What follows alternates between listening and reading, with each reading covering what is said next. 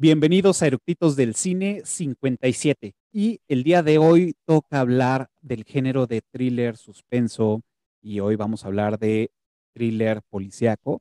Esta noche vamos a platicar de una de, sin lugar a duda, una de mis películas favoritas y hoy vamos a hablar de Seven, los siete pecados capitales, así que no se lo pierdan, vayan por sus palomitas y que disfruten la película. Comenzamos.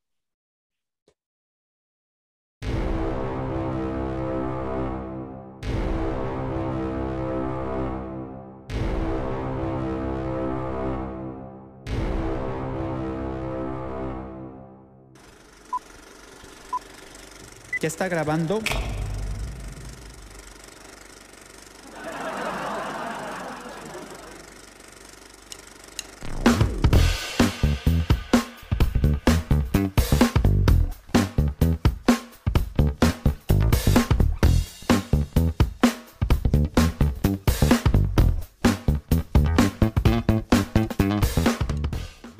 Pues ya estamos a nada de empezar con este episodio que promete pues algo bien torcido y extraño con un análisis correcto y pues bueno, lleno de varios, em, sí, digamos, datos curiosos de esta filmación y pues bueno, muchas otras cosas que vamos a tener. El día de hoy traemos una invitada, una erupita, que pues bueno, es fan de este género también y bueno, ella se le gusta más el género del terror y el horror, pero también está presente en el suspenso. Así que le doy la bienvenida, que por aquí va a aparecer. Hola, ¿qué tal? Bienvenida. Hola, Cafa, ¿cómo estás? Perfecto, muy bien, gracias por venir. Y pues obviamente yo ya te conozco y pues mejor tú preséntate. Eh, yo soy Andrea de Miedo Mismo, estoy súper emocionada porque como bien dijo Cafa, efectivamente me inclino más hacia el terror, pero el thriller y el suspenso no dejan de fascinarme, entonces pues me encanta, sobre todo porque Cafa dijo que era su película, de sus películas favoritas, entonces sí me interesa mucho oír lo que tiene que decir. Perfecto, muchas gracias, bienvenida. Y pues sí, efectivamente, eh, esta película realmente cuando la vi, no tuve la, desgraciadamente no tuve la oportunidad de verla en el cine, me hubiera encantado poderla ver en el cine, pero bueno, llegó a mis manos eh, años después. Eh, y como general y como ficha rápida, pues obviamente el director, bueno, no obviamente, pero fue, fue un mindfuck así de durísimo al ver esta película, este, la, la, pues, la vi en, en mi casa solo, y me acuerdo perfecto que ya era como tarde noche, ya, o sea, en, donde yo vivía, pues estaba la ventana y ya se iba, se iba perdiendo el sol en, el ocaso y este, pues bueno, fue como esa ambientación aparte del momento y algo que yo no sabía más o menos de qué se trataba, obviamente, pues el, el, título te, dice de qué va, pero las primeras escenas, este, los créditos iniciales, pues fue algo así como algo, algo raro va a pasar aquí, ¿no? Porque desde en ese momento en los créditos te va ambientizando este, toda esta eh, intensidad y también como, como eh, ansiedad que te va generando, ¿no? Esos cortes rápidos, esa, esa cámara, bueno, esos créditos que, que se, se mueven muy rápido, eh, van empezando a generar estrés, ¿no? Pero bueno, me gustaría que nos platicaras por qué te gusta esta película. Pues mira, de entrada antes de empezar con lo de por qué me gusta la película, ¿qué celos me dieron de cómo describiste, cómo te acuerdas de, hasta el día? O sea, cómo estaba el día, en qué momento del día cuando viste esta película. Yo claro que no me acuerdo y sí me dieron, o sea, me dieron celitos así de, ah, porque yo no me acuerdo de esto. Eh, la película me gusta, aparte de que es, o sea, yo la vi cuando también era muy joven, y obviamente que en ese entonces uno no sabe quién es David Fincher, no sabe, no le interesa, ¿no? O sea, es como, pues, no sé nada de eso, no sabe quién es Morgan Freeman, o no sabe quién es Brad Pitt, o bueno, yo no sabía en ese entonces quién era Brad Pitt.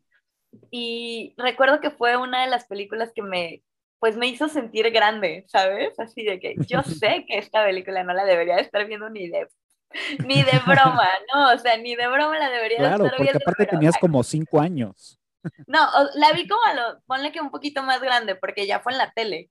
Entonces, tipo, fue en canal, no me, creo que esa era del 7, ¿no? Del 7, sí, sí, sí. Sí, sí, sí, sí. Aparte, no, o sea, me acuerdo como que era escapada de primos y que le estaban, bien, le estaban pasando y así de vigile la puerta. Y yo creo que también te trae como unos recuerdos muy especiales. Claro que ahora la ves de grande y si piensas como muchísimas más cosas, ¿no? Creo que es una película especial que simplemente marca toda una época. Totalmente. Y bueno, y, retomando lo que dices, me acuerdo perfecto porque en esa época em, yo ya estaba comprándome em, películas cada quincena, me compraba una película digo, no la vi en el 95, ya la vi por ahí de los 2000, 2001, más o menos. Yo ya estaba trabajando, tenía 19 años y siempre a mí me ha encantado el cine. Entonces fue como cada quincena me compraba una película y pues bueno, acá está todo el repertorio.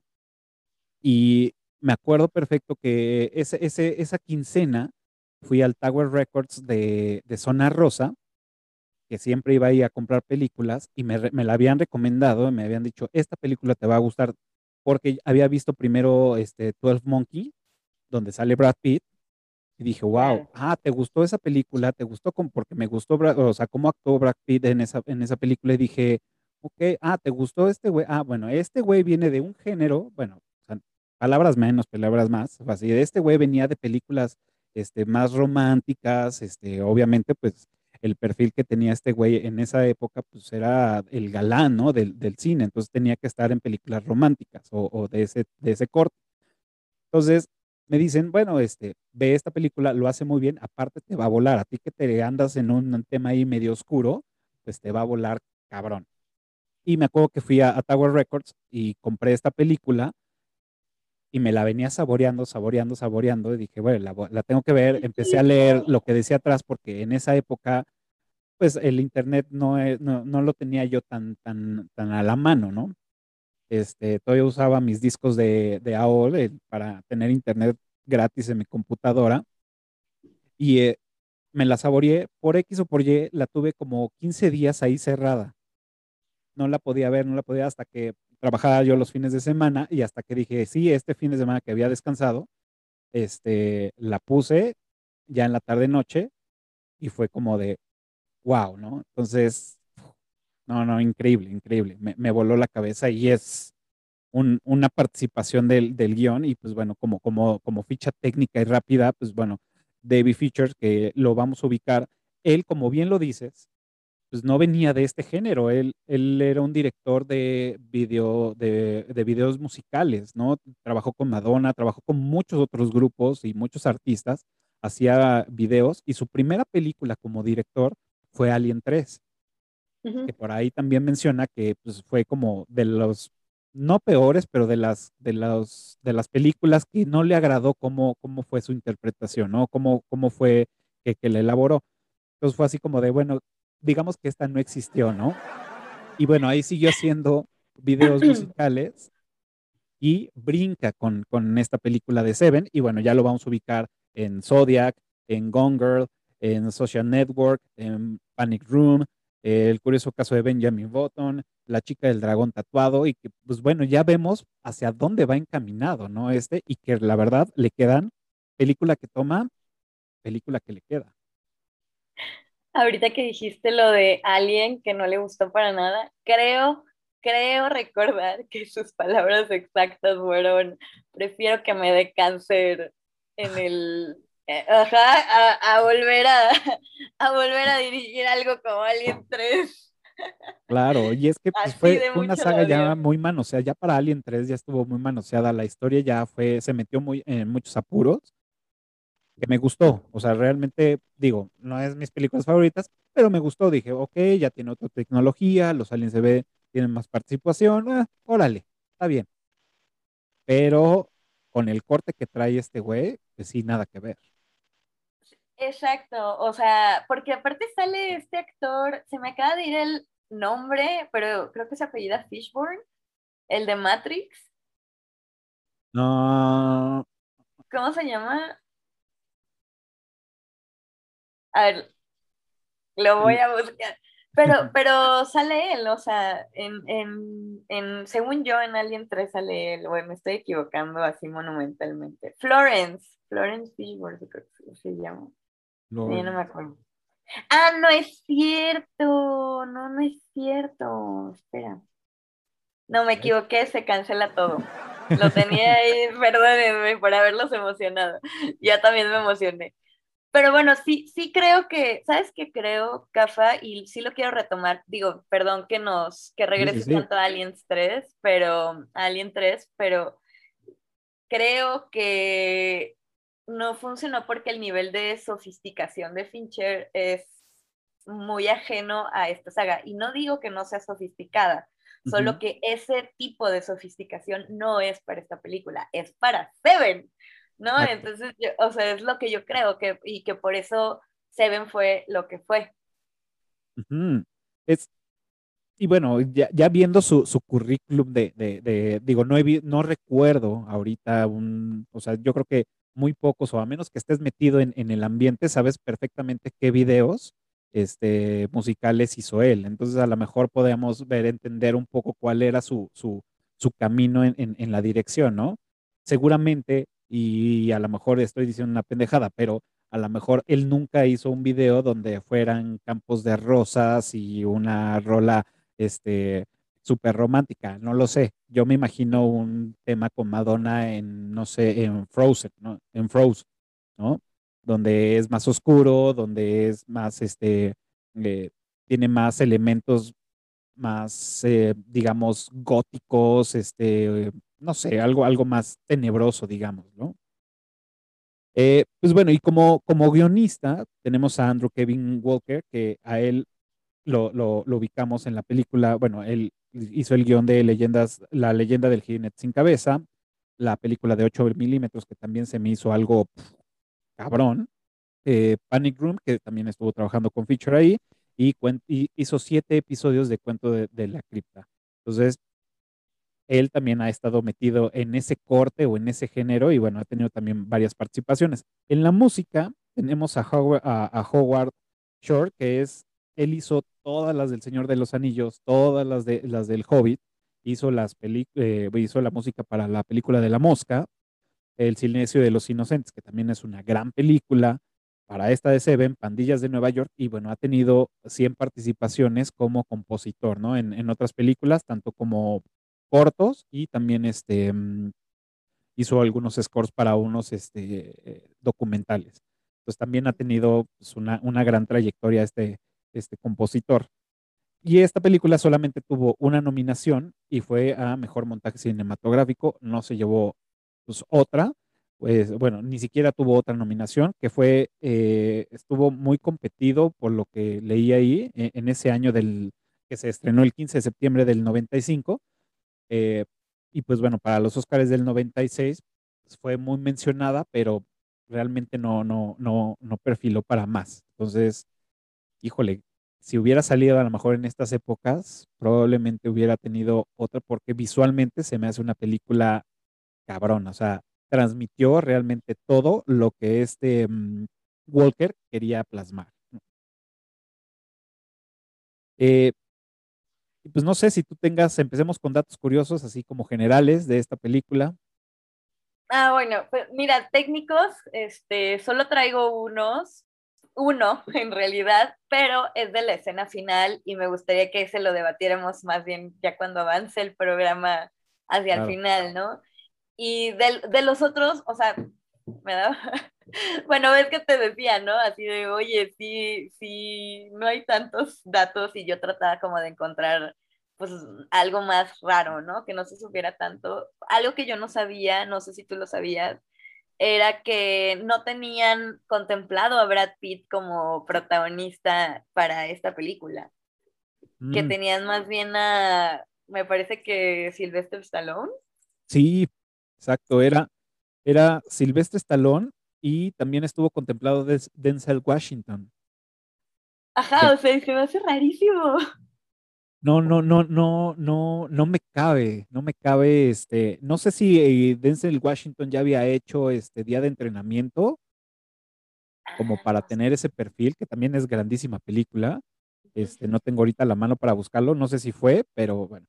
Y Silvestre Stallone, híjole, ese güey nada más lo veo, ya está encasillado, es un güey de, de guerra, punto, o de madrazos. Sí, ¿no? Y, y es que, o sea, por la verdad es que Danzel Washington creo que sí lo puedo imaginar un poco más, porque al final, por ejemplo, lo vimos en El coleccionista de huesos y todo eso. Y pues, sí, sí siento que tiene este perfil de algún modo, ¿no? Pero Sylvester Stallone fue el que más me saltó. Dije, ¿qué? O sea, es que por favor, por favor, quiero que todos cierren sus ojitos e recuerden la escena donde Brad Pitt está preguntando, ¿qué hay en la caja? ¿No? Ah. Y era así de, o sea, dices, Adrian.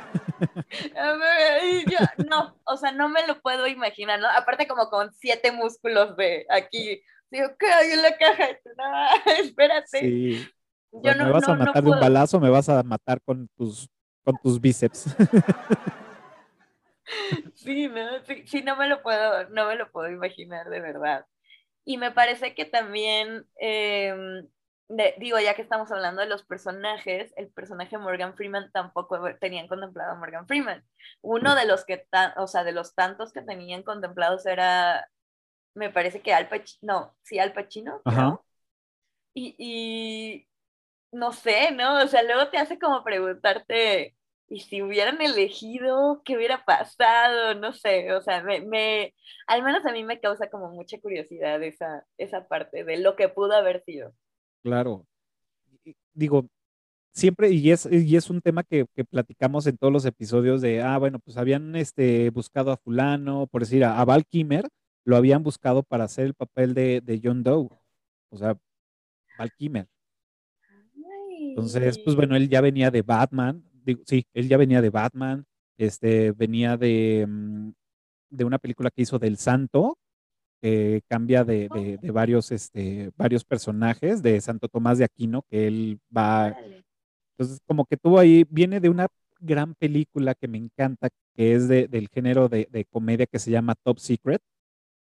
Me encanta, me encanta, me encanta. Es creo que de mis favoritas de ese género.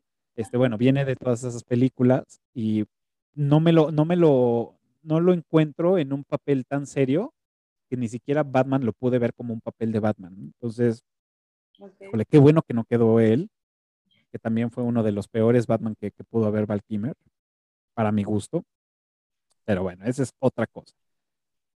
Eh, otro, otro dato este, importante de, la elaboración de esta película fue que el, el, el guionista Walker estaba pasando por un, por un tema de depresión. Eh, él, se fue a Nueva York a probar como eh, mm, pues, el éxito por allá, a, ver si él pegaba con tantos este, guiones que ya había hecho, este, escritos, este, varios ensayos que había hecho para poder promocionarlos y vender los derechos a, alguna este, mm, empresa para hacer alguna película o hacer un cortometraje. Y pues no había tenido todo ese éxito que, que bueno, no había tenido, más bien, no había tenido aceptación ni ningún éxito. Entonces él venía de esta depresión y él empezó a escribir esta, este guion de, de, Seven, de todo lo que él había visto y de todo lo que se encontraba en las calles de Nueva York. Entonces, él la termina eh, y le llega alguien de, pues, de la nada, los astros se, se, acomodan y llegan y le dice, oye, ¿en qué estás trabajando? No, pues en nada, ¿no? O sea, por ahí escuché que andabas haciendo esto, sí, no, pero eso ya no. Y dice, bueno, ahora estoy haciendo esto. Entonces, cuando lo lee, dice, esto, esto vale totalmente la pena, quiero, y es cuando retoman el libreto, lo empiezan a, trabajar, a, afinarlo y deciden hacer la película. Entonces, en el guion original, bueno, que realmente esta película se basó en todo el guion original, solamente parte del final fueron haciendo cambios, pero todo este guion vemos cómo está bajo la influencia de esta depresión. Por eso vemos una película, cuando él platica con Fisher de decir, oye, yo este guion lo hice bajo esta situación, estuve medicado, estuve, pues, lo estuve haciendo así, Fisher dijo, ok, ya entendí por dónde vas y quiero transmitirla como tú la sentiste. Por eso vemos escenas muy oscuras, todo el tiempo está lloviendo, que aparte, pues fue como un, un, este, un plus este, que, que, haya llovido y que mantener esa, esa, esa ambientación fue, quiero hacerlo lo más fiel de cómo él lo sentía, ¿no? Toda esta parte de, angustia, de depresión, de sentirse atrapado en, una burbuja de, no poder avanzar a lo que él quisiera, ¿no? Y lo vemos durante toda la película. Entonces, vemos un personaje de, Somerset, que es la persona que el, detective, que ya se está jubilando, que en este caso este, mm, ya está por jubilarse, llega Miles, Brad Pitt, a, este nuevo, a esta nueva aventura para él de, llegar a sumergirse por una supuesta experiencia que ya tenía anterior en, otro condado que estuvo, querer a, pues, eh, eh, meterse, eh, sumergirse en, pues, en esta chamba, ¿no? Y vemos todo el tiempo a, estos dos encasillados y, nos lo demuestran en la película con, con todas las escenas. Siempre vamos a ver, em, uno, eh, líneas verticales en el fondo de cada uno de los personajes, ¿no? Y lo vemos al principio en, el departamento de, de, este Somerset, las, las cortinas pues cuando se doblan las cortinas, pues generan como unas líneas, ¿no? Entonces están muy marcadas y son barrotes, ¿no? Entonces, todos estos barrotes los vemos en su oficina, los vemos cuando caminan por la calle, todo está lleno. Si no son de, líneas verticales, estamos viendo rejas. Las puertas tienen rejas. Cuando le está quitando el nombre de, Somerset y está poniendo el de Miles, todo ese, ese cristal está lleno de, de, líneas. La ventana que está del lado este, derecho tiene la, cuadrícula. Entonces, todo el tiempo nos están, nos están mostrando a estos dos personajes sumergidos o atrapados, ¿no?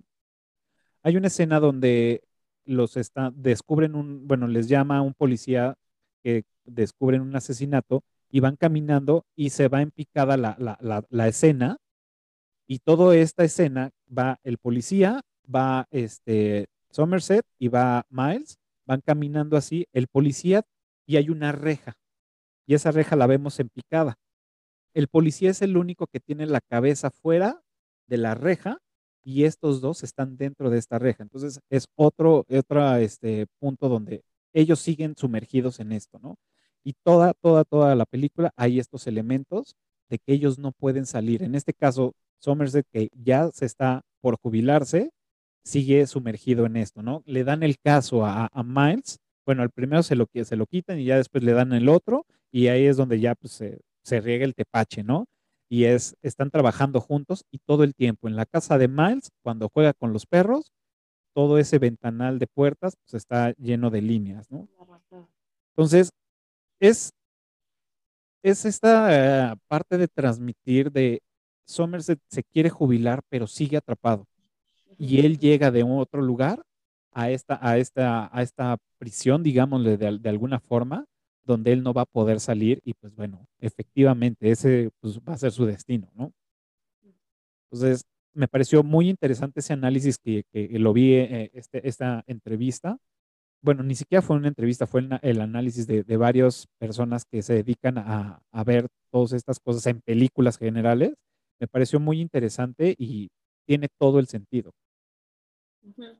Fíjate que hasta da gusto, ¿no? Saber que una película se hizo explotando al máximo cualquier recurso visual que pudieras llegar a tener. Porque al final de cuentas, o sea, digo, nosotros ya lo, al, hablarlo como un análisis en donde decimos, no, pues es que visualmente utilizan los barrotes para representar cómo están este, atrapados, ¿no? Y, y quieren hacer algo, pero no pueden salir de eso. Y dices, ok, pero imagínate pensar en eso para montar una escena, ¿no? Se me hace así como, como un, un cine exageradamente cuidado, que es lo, es lo que te decía, o sea, al final de cuentas no estoy por, tratando de demeritar ninguna, pero el, la sofisticación es diferente, ¿no? Este, que manejan en Seven, totalmente. Y, y bueno, pues lo que decías, o sea, yo sí iba a hacer la mención sobre el que está nublado y todo eso, pero yo no o sea, yo no sabía, lo que no sabía era que se había escrito bajo, o sea, que la persona estaba deprimida y que, que, que, qué poderoso, ¿no? Qué poderosos los sentimientos cuando empiezas a crear algo que se reflejan demasiado en tu obra al final de cuentas. Quizá por eso también pues no sé, ¿no? Digo, es debate de otro, de, en otro momento, pero igual y también te hace cuestionarte esta parte de qué tanto podemos separar al autor de la obra, ¿no? Claro. No, y no, no vamos lejos, lo vemos en la poesía, ¿no?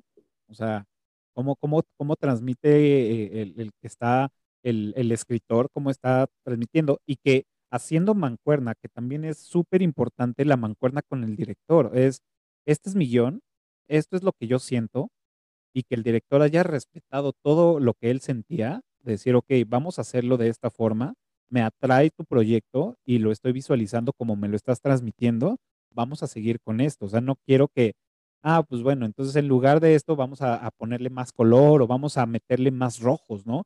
Por decir, tenemos, tenemos eh, en la paleta de colores, tenemos siempre el rojo presente para Miles y para Somerset. Siempre hay detalles.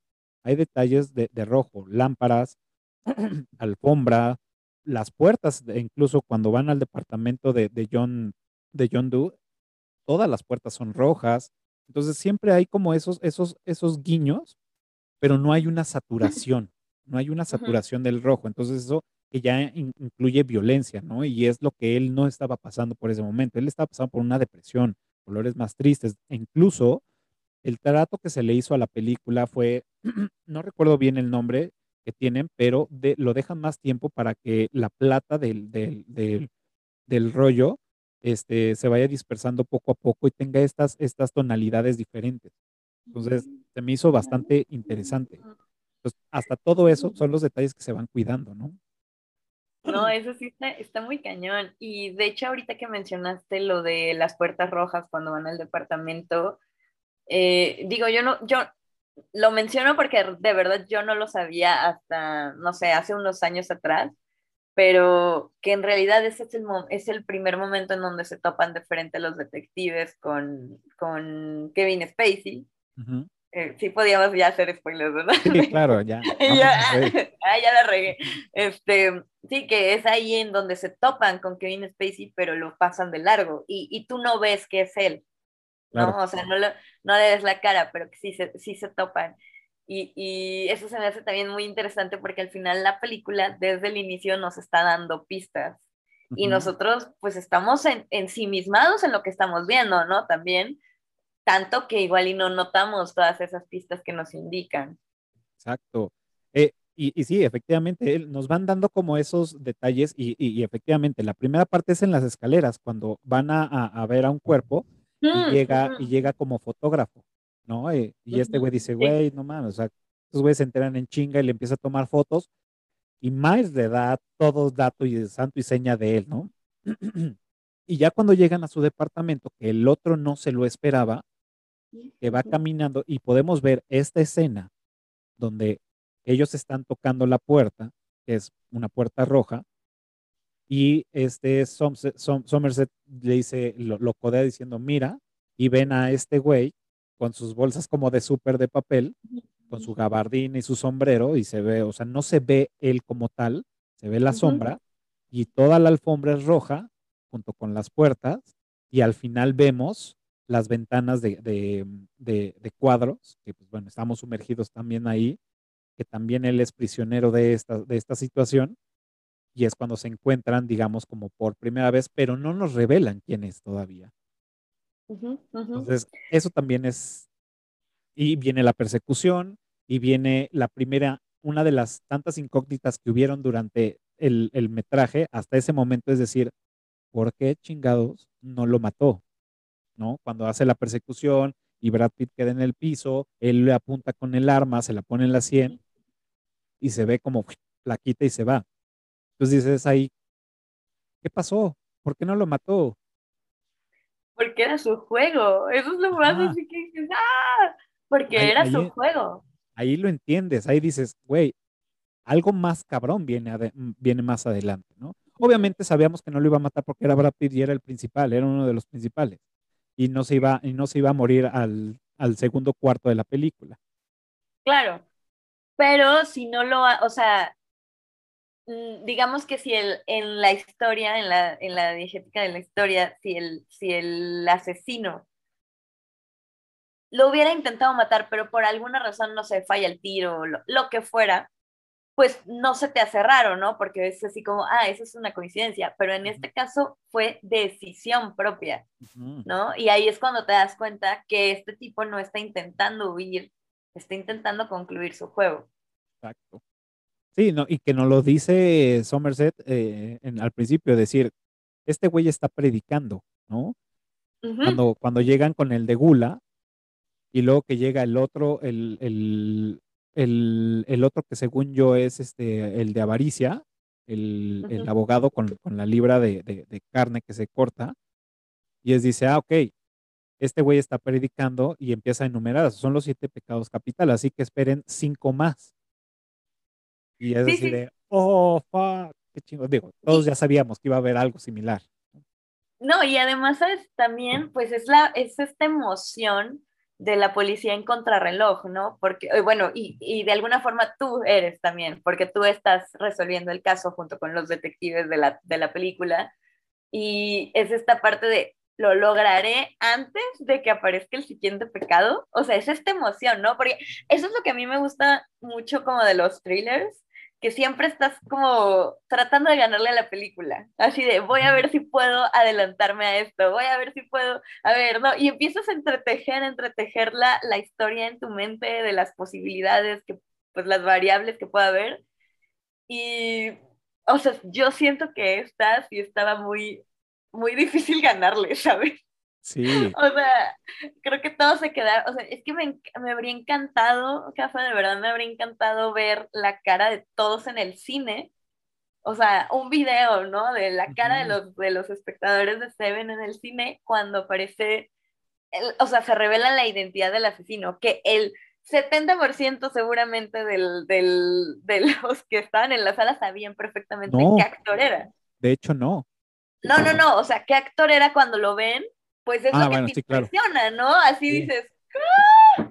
porque no salen, o sea, justo no salen ni en el póster, justamente hablan, o sea, eso también se me hizo así como que qué chido, que ni la prensa lo reveló, o sea, ni la crítica lo reveló, nadie dijo así de, ah, pero el final, no, o sea, todos respetaron la experiencia de la película. Ajá, de, de, de, y, y, y completando eso, es en una plática ya en pleno rodaje, dice, le dice Kevin Spacey a, a, a Fisher, le dice, güey, y si mejor no mencionan mi nombre en, en, el marketing, y si mejor no me ponen en los créditos iniciales, para que nadie sepa quién va a ser el villano. y bueno, como compensación lo ponen pues hasta el final, lo ponen dos veces en, en los créditos.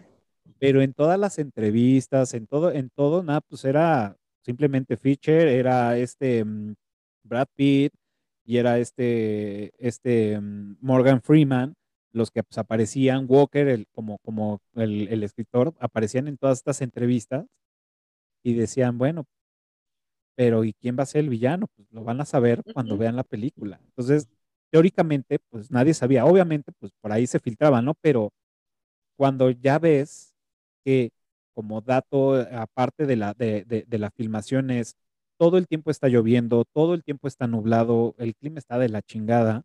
Este, y el, hay, dos, hay dos días o dos escenas, más bien es un solo día y hay dos escenas donde solamente sale el sol, donde baja este John Dewey del taxi y se va caminando a la, a la jefatura, al departamento de policía, es un día soleado, ¿no? Como diciendo esto, yo me lo estoy sacando de la manga, como diciendo, ok, aquí se va, ya hay claridad en esto, va a haber claridad y vamos a saber qué pedo, ¿no? Y al final, cuando van en camino hacia el desierto, pues también es un día ah, este, soleado y todo.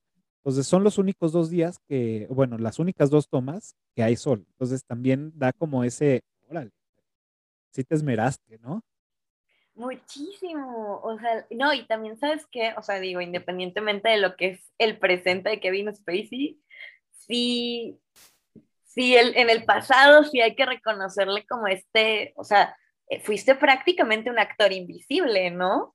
O sea, digamos que obvio pasaste, y son sacrificios que a veces creo que hacen los actores porque saben que van a pasar a la historia como muy épicos, ¿no? y, y solamente que ahí fue el no sé, siento que fue un super timing lo que, la decisión que él tomó. O sea, digo, no, no, no, no sé si a este nivel, pero pues es muy parecido a lo que pasa con Drew Barrymore en Scream, ¿no? Solo que en Scream empieza al inicio, o sea, es al inicio y aquí es al final, o sea, todo el tiempo estás tratando de correr con la película y ganarle a ver si descubres quién es el asesino y cuando te dicen, no nada más, o sea, es que es un choque, ¿sabes? Porque no nada más no te esperas a ese asesino que eh, según tú nunca viste, nunca le viste la cara este, en la película, pero súper, súper, súper, súper reconocido en tu vida real. Entonces rompes como esa barrera de impresión porque es como doble y dices, no manches, o sea, ¿qué pasó aquí? Y, y, yo creo que esa confusión, ese nivel de confusión es muy, poca, muy pocas películas lo logran. Claro. No, y, y parte de, de, lo, de lo cabrón, en este caso de, de Kevin Spacey, es en, en estas pocas escenas, o bueno, en esta última parte de, la película, ¡pum! brilla totalmente su actuación. O sea, es realmente fue algo tan cabrón, el papel lo, lo, lo interpretó tan bien que fue casi, casi opacó a, estos dos. Aparte que también la dirección de cámaras y todo lo hicieron de una forma muy, muy peculiar, ¿no? Y, y que bueno. Dale, dale, dale. Ah, es que, no, no, no, perdóname, tú termina. Es que es lo que, es el, bueno, ahorita, ahorita si quieres podemos hablar como del dato que yo traía de justo de lo que estabas hablando, por ejemplo, los barrotes y todo mm. eso. Pero tú acaba tu idea. Entonces, es, o sea, de parte de, este análisis de, de, cámara es cómo, cómo juegan la, la, cámara estática y la cámara, este, mm, ¿cómo se le llama? Ay, es, juegan con, por aquí lo, lo, lo, lo puse, diablos.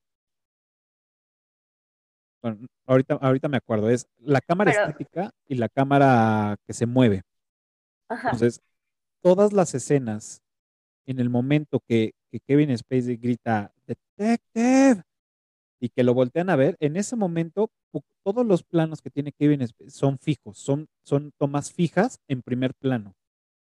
Siempre estamos viendo su cara y parte de sus hombros, con, una cámara fija sin, sin nada que se mueva. Entonces tenemos la apreciación de su cara y de su actuación completa. Cuando llegan al, eh, al, final que están en el desierto, ahí eh, empieza el juego de cámara. Entonces él tiene una cámara fija, un plano fijo, y luego vemos a un Miles o un Somerset que se están moviendo todo el tiempo en un, en un plano más alejado. Lo vemos a tres cuartos, los vemos a, dos cuartos, entonces los vemos como más alejados y van creciendo conforme ellos, ellos van interactuando con todo lo que dice Kevin Spacey, es, van sumándose a los, a los planos. Entonces los vemos más lejos, regresan, se alejan, regresan y lo vemos cómo se va moviendo todo el plano. Vemos a un Brad Pitt en el centro de la pantalla, pero se va moviendo él y todo lo de atrás, las torres de, electricidad, el camino se va viendo cómo, cómo va moviéndose con él, también con, con este Somerset, se va moviendo todo y todas las escenas de, de, de Kevin son su cara enfocadas perfectamente sin ningún movimiento que refleja él la tranquilidad, entre comillas, todo lo que está planeando. Y volvemos a una cámara más rápida que, nos muestra a un Brad Pitt ya más angustiado y con más, con más enojo, con más ira. Y entonces se va moviendo, entonces te van haciendo ese, juego de, de, cámaras que te van acelerando y frenando, acelerando y frenando. Y eso te va generando más este, ansiedad. Y cómo va subiendo los planos. Sí, por ejemplo, o sea, es que, que, digo, qué nivel de cuidado, ¿no? Al final de cuentas, por ejemplo, en la escena, justo, justo la escena que describes, en donde van en la patrulla yendo hacia, bueno, por el desierto, eh, mencionaban como, pues al final Kevin Spacey siempre había estado un paso adelante de, eh, pues, de nuestros protagonistas, ¿no?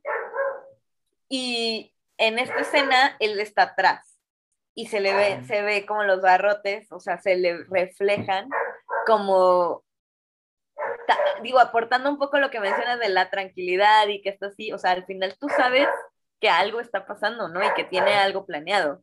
Y después, cuando juegan la cámara también en el camino, ven justamente a, a Brad Pitt que se le reflejan también a él, ¿no? Y él también empieza, o sea, es un poco como esta, esta parte que describes, que culmina en ansiedad y que culmina en, en, en esta ira, pues es al final de cuentas es un pre de, de lo que está pasando, ¿no?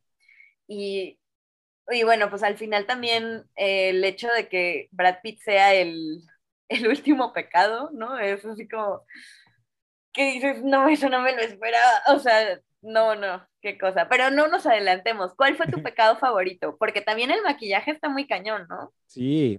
De hecho, eh, bueno, antes de empezar con eso, eh, eh, habíamos tenido esta plática en Clubhouse y así que también les doy la bienvenida a los que siguen conectados. Este, muchas gracias por seguir.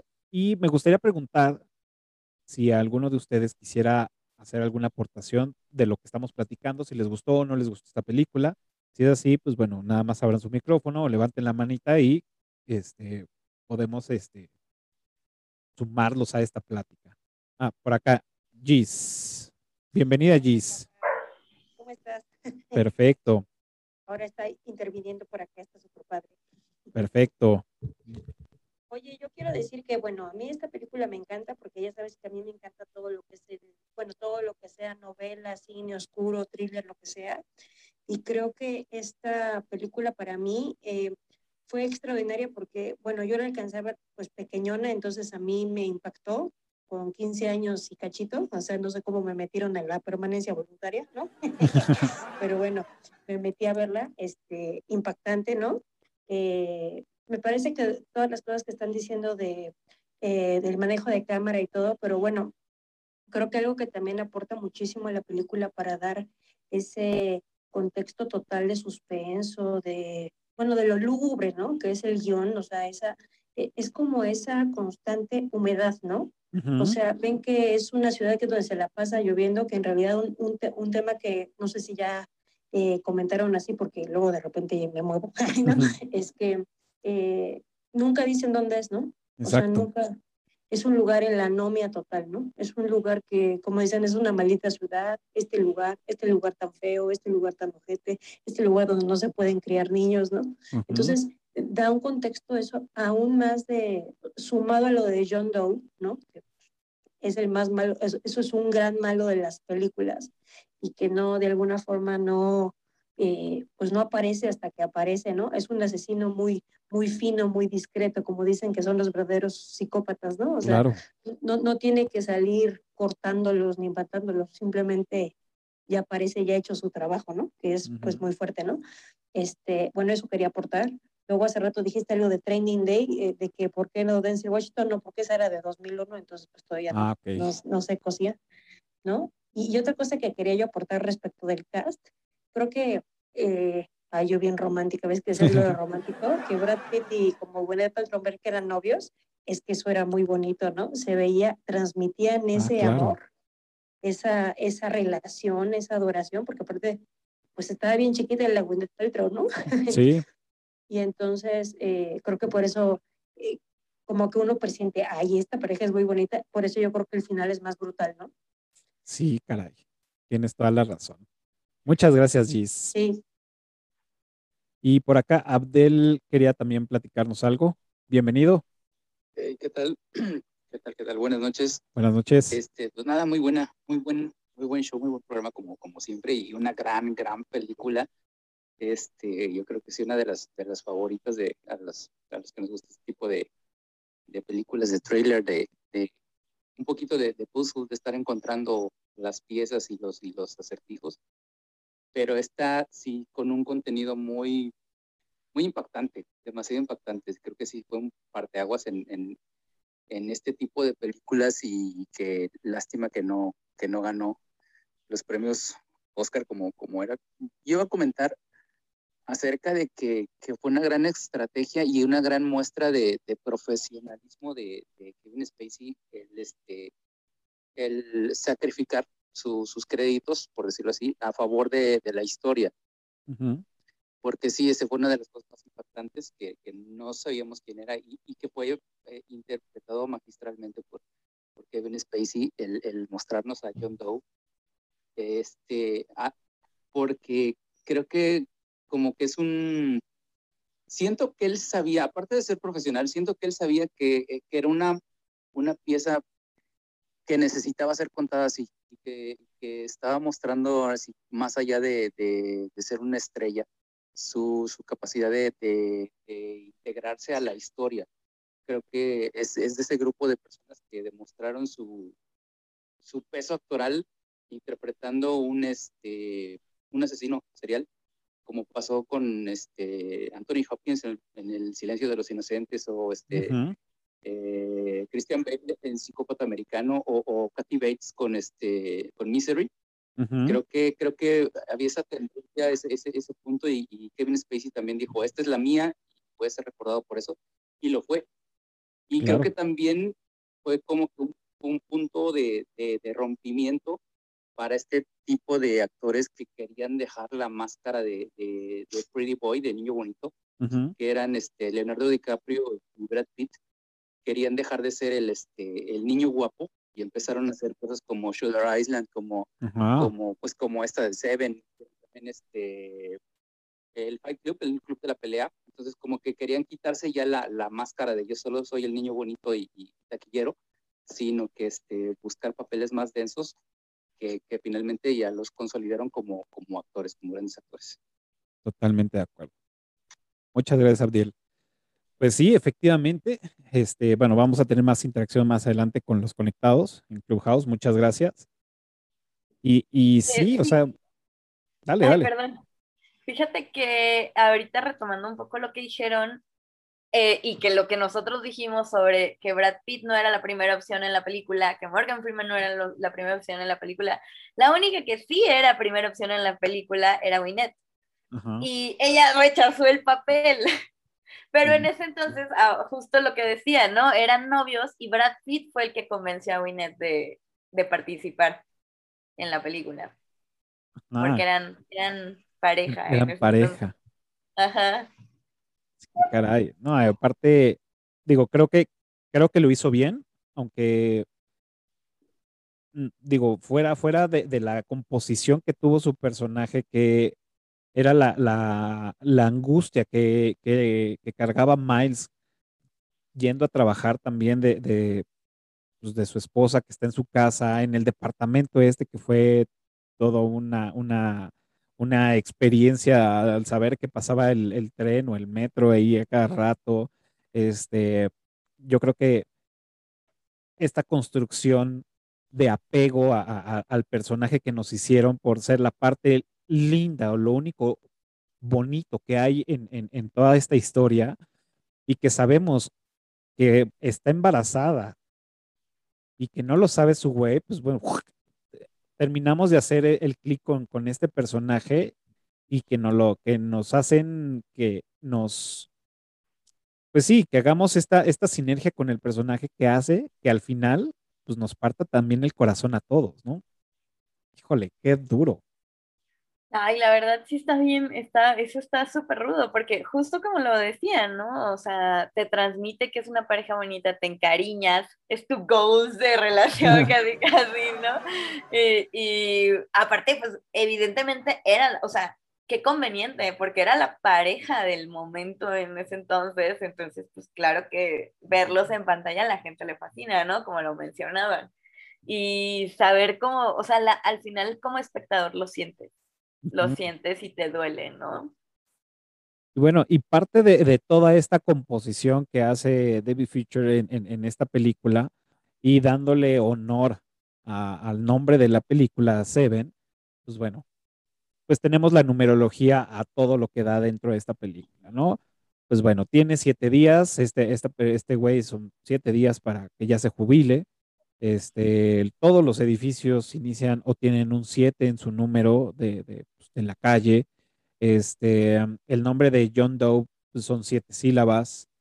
Este, siete minutos, los primeros siete minutos de la película, Miles recibe la llamada de, del, primer asesinato. Eh, siete minutos antes de que termine la película, aparece este fotograma de Tracy ¿no? Antes de que, de que Miles ah, mate a, a, John Doe. Este, bueno, entre muchos otros que seguramente están, que ya no pude ver ni, ni leí, pero híjole, entonces lo está metido en todas partes. Sí, lo, es que el cuidado a los detalles es impresionante, ¿no? Sí, yo también traía el, ese dato de, del, de los siete. Y pues no sé, o sea, de entrada a mí también me gusta muchísimo este juego de lo, la decisión que tomaron para poner el nombre de Seven. Mm. Se me hace algo, no sé, aparte que es muy del estilo de, de esa época, siento que es muy, o sea, es, eh, ahorita quizá puede ser predecible, pero en ese momento era muy creativo. Ajá, exacto. Muy creativo. Ah, digo, otros de los que se me el metrónomo que utiliza Somerset para dormirse, mm. en, todas las escenas solamente permiten siete TikToks y cortan la escena. Entonces nada más son siete. A la hora que entregan el paquete, la caja, es a las siete de la, de la tarde noche. Entonces, pues, se me hace súper interesante, o sea, me gusta mucho ese tipo de detalles, que, los disfruto muchísimo. Entonces, bien. El departamento de Miles era el 5A, que representa el quinto pecado capital, que es la ira, y pues él se convierte en este pecado. En este pecado. Entonces, también Eso me la sabía. Wow, ¿no? Entonces, híjole, todo este, este tipo de detalles de Easter eggs es como, los disfruto cabrón, cabrón, cabrón, cabrón es que sí se nota que es una película como súper cuidada, ¿no? O sea, súper, súper cuidada y luego, pues justo lo que hablábamos antes, no sé cómo les da a la mente, habiendo tantas cosas que hacer para tu proyecto, no sé cómo les da a la mente para cuidar esas cosas. O sea, sí mm. se me hace algo, un esfuerzo muy cañón. Mm. Que bueno, pues no por nada al final de cuentas pasan tanto, tan representativamente a la historia, ¿no? Claro. Y bueno, ahora retomando lo que me preguntabas antes de pasar con los de, con, los de Clubhouse, mi pecado favorito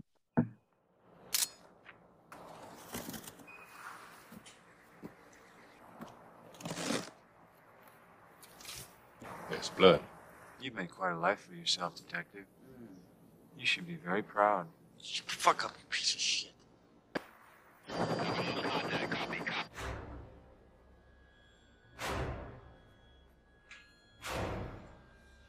California, stay away from here.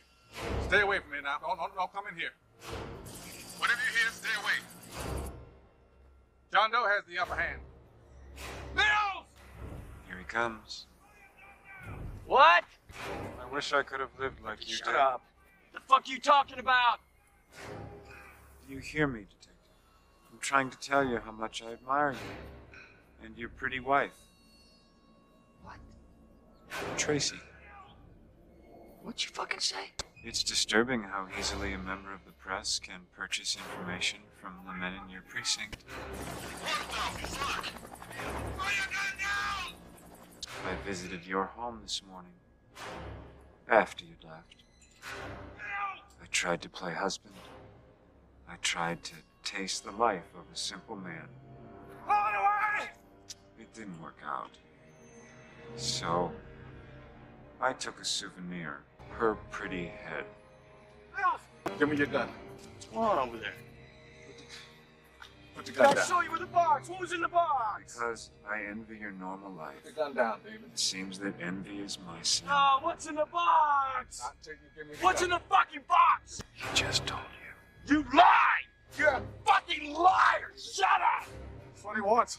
He, wa- he wants you to shoot him. No! No! You tell me, you tell me that's not true. That's not true. Become vengeance, David. Ah, she's all right. You tell me. Become wrath. Tell me she's all right! You made her a suspect, David. No!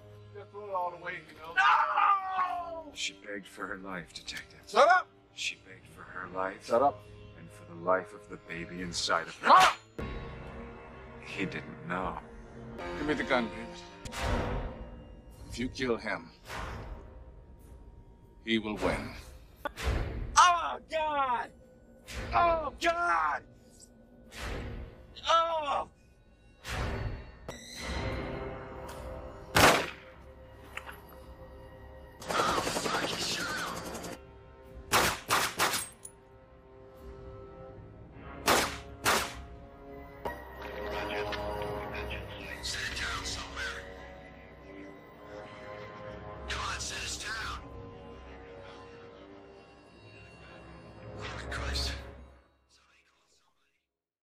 Visualmente, o sea, podría poner dos. Visualmente me gustó mucho el de Gula. Todo el entorno me encantó. O sea, la, el, el actor que interpreta a, a esta persona, que es una persona obesa, mórbida, que obviamente, pues bueno, como dato ahí le tuvieron que poner prótesis para tener esa, esa, esa dimensión. Además de que usaron siete cubetas de, de, de cucarachas, o sea, volvemos al mismo siete, este, reales para que estuvieran rondando y tuvieron que cubrir todo el, el set para que no se fugaran estas cucarachas. Le pusieron este, tapones en la, en la, nariz y en los, en los oídos para que no se le metieran al actor, pero pues se le metieron en los calzones. Entonces, hubieron ¿Qué? escenas donde él tuvo que estar lidiando con eso mientras estaban grabando. Ah, ¿Qué? No puede ser que, no manches, ¿es en serio? Sí, pero según los datos. Tener una ay no, ay no, ya, ya, ya estoy sintiendo, ya estoy sintiendo, capa, ya me, ya me está dando, no manches.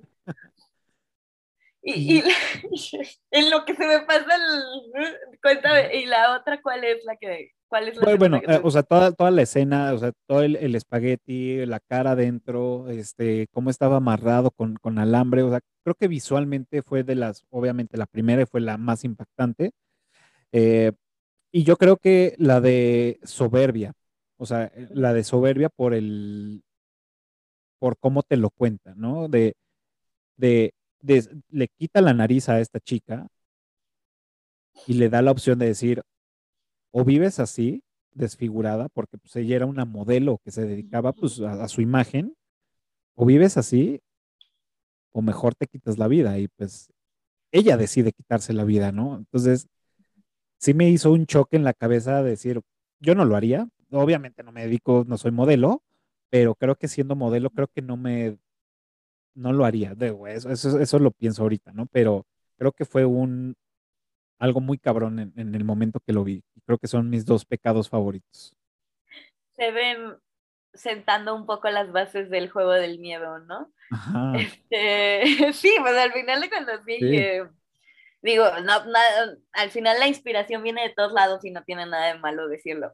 Pero fíjate que lo, lo que más me, se me hace interesante es justamente esta parte, ¿no? De em, quizá para nosotros eso no significa nada. O sea, dices, güey, como amo demasiado mi vida como para, para quitármela por vivir desfigurada. Pero también sí te pone en perspectiva ciertos, ciertas cosas de ti mismo. O sea, no sé, creo que va, ahora, a esta edad y todo eso, este, creo que no podría juzgarla a la, a la modelo por, por quitarse la vida, ¿no? O sea, porque al final es algo muy fuerte en donde toma una decisión porque sabe que no va a haber forma de que ella vuelva a ser feliz.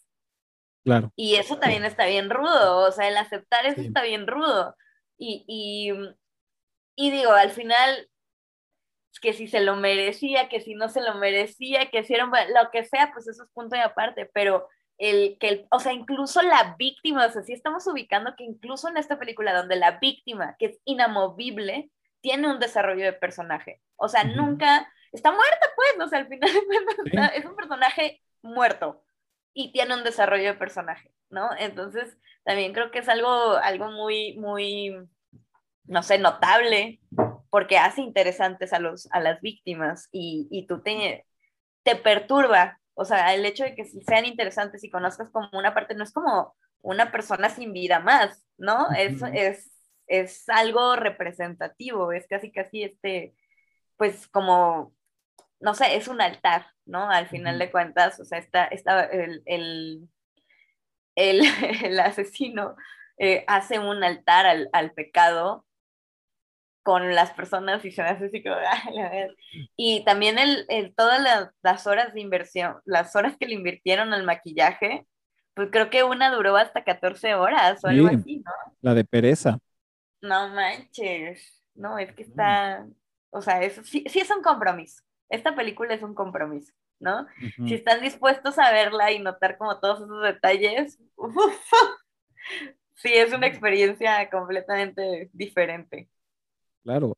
Y digo, no sé a ti cuáles son los, los pecados que, que te gustaron. Fíjate que a, a mí creo que, pues es que todos, todos me, me dieron como un algo y creo que todos son especiales, pero definitivamente Gula fue el que más me causó, ¿no? Y, y sobre todo porque cuando la, o sea, la vi de niña y, y, no sé, sentía que ese tipo de cosas no existían o jamás, o, pues, cuando tu mundo es de este tamaño, ¿no? Entonces te, te impresionas muchísimo más fácil. Y yo creo que, pero a la fecha sigue siendo un, un montaje excelente, ¿no? Toda esa Sí. escena. No, está, está, está increíble. Y parte de, de, o sea, bueno, yo creo que lo, lo, lo vimos y todos los que hemos visto esta película es todas las pistas que se van, todo el rompecabezas que se va armando eh, alrededor de la, de la investigación, creo que es el, el, el éxito, porque tú te, tú te haces parte, tú eres un, un, un, este, un detective más en la película. Entonces empiezas a generar todas tus teorías de si, si es por tu primera vez y que no habías leído quién es el asesino o quién es el actor o cómo se va a ver el, asesino, el, el- el villano en este caso, eh, cómo va a ir la, la historia, tú la vas creando, ¿no? Entonces, eso es lo que me gusta, tomar parte cuando veo una película, bueno, cuando ya la he visto muchas veces, me gusta generarme yo esos roles, ¿no? Entonces, ah, ahora quiero hacer este güey, ¿no? Entonces la veo con los ojos de esta persona, ¿no? Y así con muchas películas que, que he visto muchísimas veces. Y en este caso fue ser el, el, el- ser un detective más e ir investigando, ¿no? Entonces vemos cómo el, digamos que el mapa conceptual de cómo vamos a llegar a, a- a- a- a encontrar a, a este John Doe es, vemos en Gula que bueno, muere y le encuentran estos pedacitos en el estómago y entonces va este Som- Somerset, va y, encuentra que es un pedacitos que están en el piso, que hay que mover el refrigerador y encuentras ahí Ghoul escrito con grasa, porque pues obviamente todo lleva como un, un acorde A y una nota, ¿no? Que no recuerdo qué es lo que dice la, la nota, pero es algo como de, de, de, la vida, ¿no? Entonces ahí ya tenemos como el primer indicio de decir, ok, es gula. ¿Dónde vemos gula? Pues creo pues, en los pecados capitales, ¿no?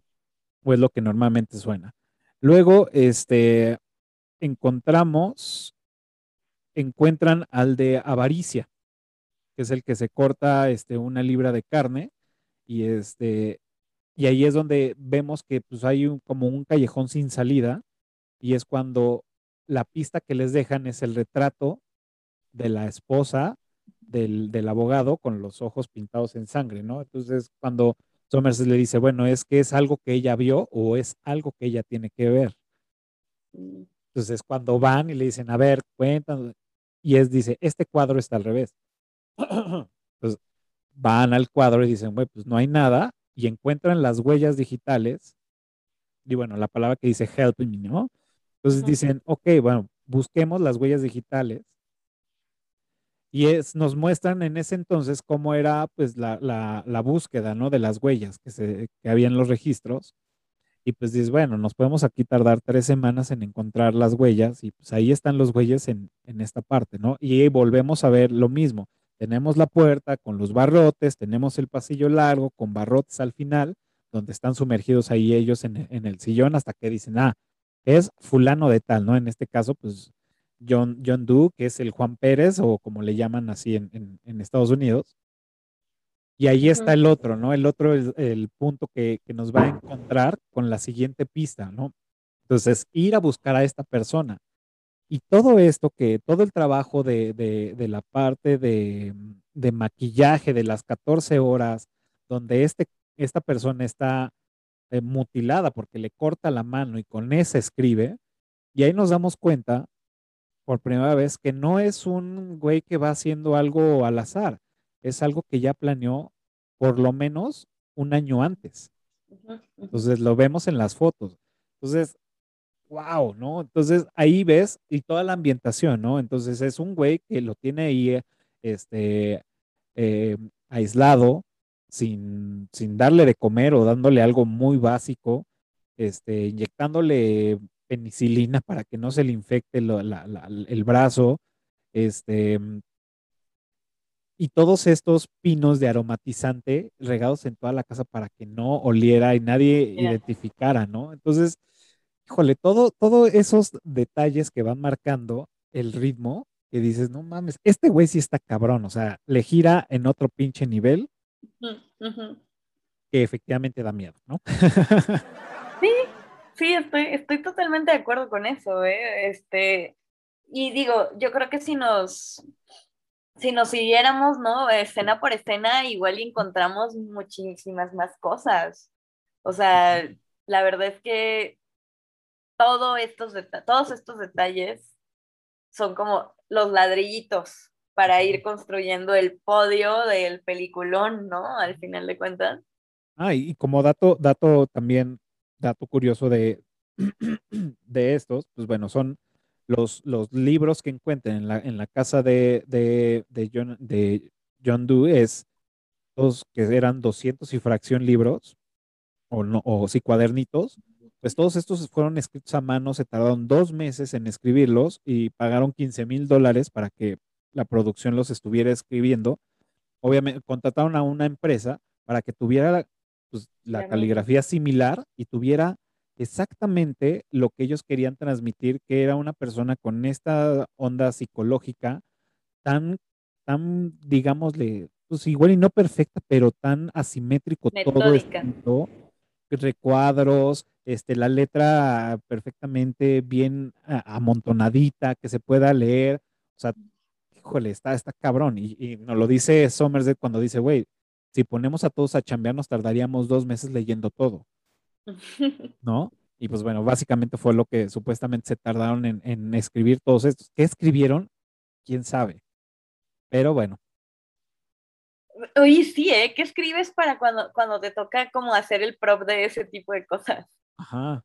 Porque al final no puedes escribir a veces de, o sea, no puede ser así porque en la toma pues se puede ver, ¿no? Tiene que ser algo que parezca que tiene sentido y igual y nadie lo alcanza a leer bien, pero pues que digas, ah, sí, vi Sí. palabras, ¿no? Como Kubrick, ¿no? En, en The Shining, que escribió él a máquina todas las hojas y en diferentes idiomas, ¿no? La producción.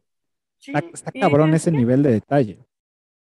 Sí, y, y pues no sé, o sea, yo también creo que de alguna manera este tipo de películas, y no lo digo de forma negativa ni, ni positiva, ¿no?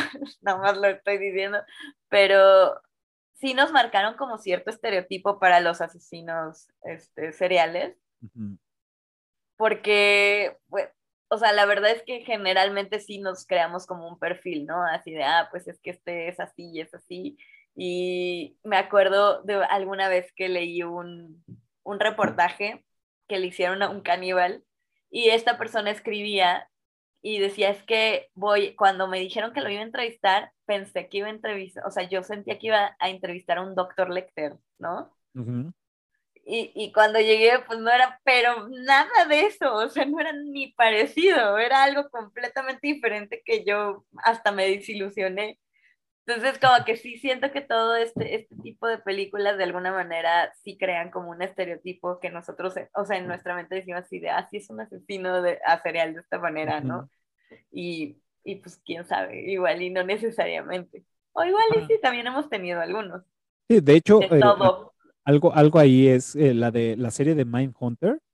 Ajá. Es increíble y, y data mucho de esto, ¿no? De generar los perfiles, pero a lo mejor el perfil psicológico, pues te dice cómo, cómo, cómo genera las acciones, cómo hace su, su, su, su labor, su trabajo, su lo que sea, pero a lo mejor en personalidad espontánea de cómo interactúas con una persona es totalmente diferente, ¿no? Entonces, híjole, es súper, súper interesante eso, ¿no? Y, y como bien lo dices, es, nos generan estos estereotipos, pero pues a lo mejor y pues no, ¿no? La, la, la cabeza y, y la mente humana es tan diferente en todos los aspectos que sí podemos tener guiños de decir, ah, mira, esta persona es así porque pues la experiencia nos lo ha dado, Ujú. pero sigues conociendo gente que dice, güey, es que nunca me imaginé que fuera así, ¿por qué? Es así y así y así así, ¿no? Está está súper interesante eso y por eso me gustó mucho la serie de Mindhunter, que la neta lo están llevando muy bien. Ya estoy esperando que salga la tercera temporada. O la segunda es era. muy buena, muy, muy buena. La segunda temporada, más bien. Ujú. Pero sí, muy bien. ¿Algún otro? Ah, bueno, otro dato cu- curioso del de, del de Pereza es que supuestamente todo el elenco, todo el equipo SWAT que entra al departamento, llegaron sabiendo que iba a ser el cadáver de esta persona. Y la sorpresa fue de que pues, estaba vivo. Entonces, cuando él reacciona, todos se cagaron de miedo y esa reacción pues es, es, es, es verdadera en la, en la, en la escena, ¿no? Entonces todo el mundo se cagó, filmaron las, la- la- las reacciones que tuvieron, cortan, cortan la escena y todo el mundo, o sea, parte de la producción se empieza a miar de la risa y los otros güeyes dicen, güey, no mames, avísame, casi casi me cago en los pantalones, ¿no? Porque de por sí eh, comentaban que los, los, eh, algunos de los actores del, del equipo SWAT les daba como nerviosito hacer esa escena porque era tan, tan, este, tan real el maquillaje que le, le hicieron a este actor que decían, güey, es que estoy viendo a alguien muerto ahí, todo carcomido por no haber comido ya todo. Qué chido, qué No chido. mames, qué ese cabrón. Y otra cosa que, que, que no entendí por qué o cuál fue el significado fueron los créditos finales. Normalmente todos los créditos finales van de arriba hacia abajo y estos van de, de abajo hacia arriba. Entonces, eh, estuve buscando el por qué, pero no, no hay razón de ser. No, o sea, yo también tra- traía ese y dicen que es de las, ya no sé si pocas o de la, pri- la primera película cuyos créditos van eh, pues subiendo, ¿no? En lugar de bajando, sí. Sí. Y, y- pero no, nunca, o sea, de los, todas las fuentes que busqué, nadie dijo por qué, solo decían eso. Sí, y es lo que platicábamos antes de, de- de- de entrar a grabar. Esta película eh, en medios tiene muy pocos datos curiosos de la filmación. O sea, sí te platican eh, aficionados, ¿no? O como nosotros que, que vimos en esto y analizas y todo, pero realmente la, la producción no te da como, como muchos datos eh, curiosos del por qué o cómo se hizo. Entonces, lo cual lo hace también hasta un poco más misteriosa, ¿no? Te dan los generales, de, ah, fulano este, estuvo contemplado para tal, ¿no? Y ella eran pareja y él no quiso, pero después sí. Pero así de, de la, de la filmación, de la producción como tal, ¿no? Más que pues los encuentras por, por foros, por todo, por, por alrededor de la gente que lo ve y que dices, ah, sí cierto, güey, tienes razón, ¿no? Pero por su propia voz, no, no encontré nada. Sí, y, y por ejemplo, o sea, el último que yo que tengo, mi último dato, que igual y también mucha gente ya lo sabía, pero fue que la razón por la que Morgan Freeman trae la mano vendada en la película, o sea, Brad Pitt. en- en- digo, Brad Pitt en la película es este, porque pues sí se accidentó, o sea, tenía que caerse, pero se cayó un poquito más fuerte, me parece. Y, y, pues se, se lastimó y entonces mejor lo pusieron en el guion. Así como, ah, ya, ponlo. Y Sí, ya. exacto. Pero, yo- sí, sí, sí, pero, pero mm, digo, yo no me había dado cuenta hasta cuando vi la película ya más grande que, que relacioné, ¿no? Así como que, ah, pero yo de niña ni me acordaba de la venda, la verdad. Ajá, de hecho, ajá, y- y exactamente, no estaba en el guion como tal de que él se lastimaba fuerte, y en esa escena precisamente rompe la, la, la, la ventana de un auto con, con, el- con, la, Mm. con la mano, o sea, tanto, o sea, o sea, lo, lo maximizan. Tuvo tanto daño que le- lo tuvieron que someter a cirugía, por eso aparece con, con el vendaje y el yeso.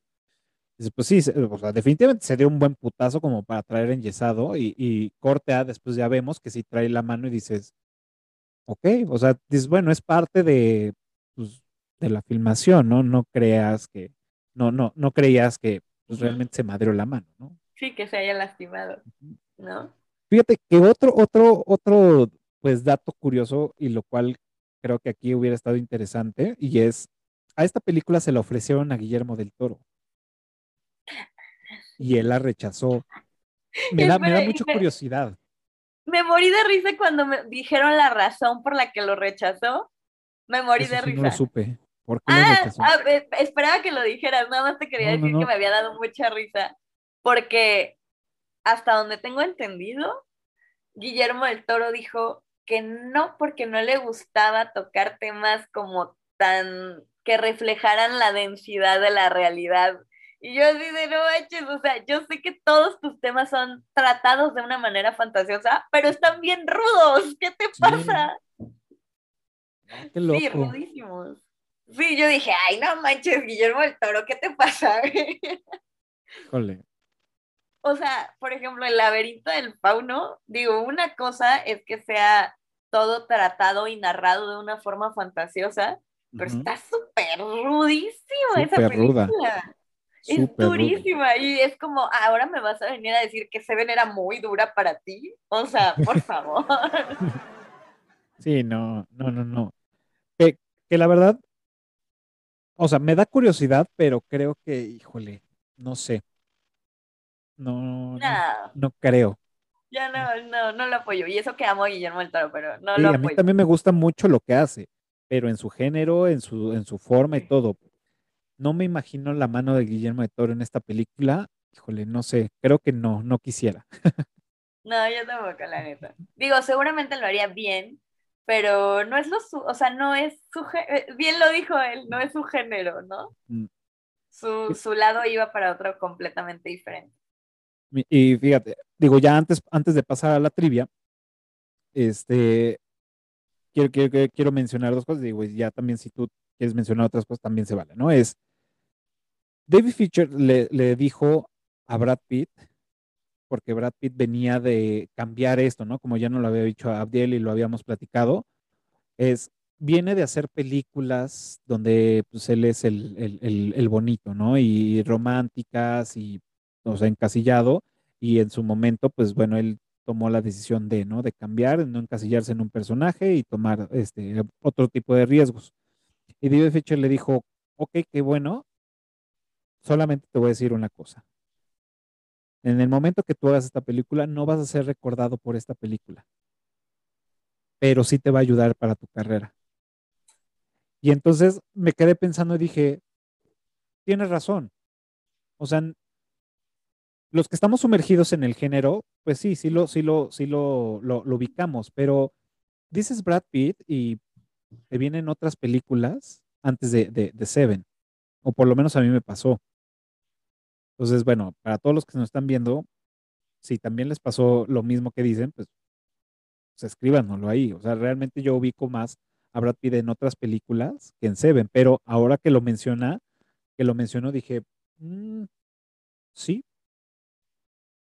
No sé tú. O sea, creo que estoy de acuerdo, pero también como que siento que depende de la época, ¿no? O sea, ¿y a qué me refiero? A que, bueno, no, no, no sé, no estoy tan al tanto, nunca he sido tan fan de Brad Pitt, digo, me agrada, no me cae mal ni nada parecido, solamente no lo sigo tanto, pero no sé qué películas súper, súper famosas salieron al año siguiente, por ejemplo, ¿no? Claro.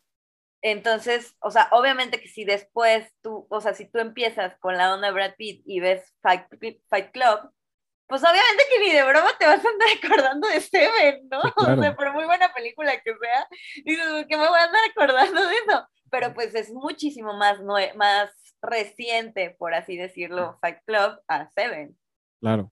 Entonces, o sea, yo creo que también depende del tiempo. Pero bueno, pues, si él lo dijo, seguramente por algo va a ser. Yo Pues que sí. voy a andar sabiendo esas cosas. Yo, ah, cuando, cuando leí ese, ese dato, dije, a ver, bueno, quitemos, ya lo traigo fresco, Seven, ¿no? Pero si no fuera, ¿cuáles son las, las tres primeras películas que, que recuerdo de él? Y fue, primer, Troya, Ok, Guerra Mundial Z, ok. y ahí me quedé. Y ya después me, me vinieron como muchas más, ¿no? Pero, Ujú. o sea, de- y así fue de rápido, dije, ah, le- quémese antes de leerse o después de Mm. leerse, ¿no? Esta, esta, esta cómica que me gustó muchísimo. Pero fue, o sea, la primera que se me vino fue Troya y después Guerra Mundial Z. Pero será porque las tengo muy frescas. Pero en ese momento, pues sí, no sé, no sé qué hubiera dicho. Porque ni siquiera vi la de, la, la que hizo de, eh, este, que ya ni me acuerdo. Ah, la anterior. Leyendas de Pasión.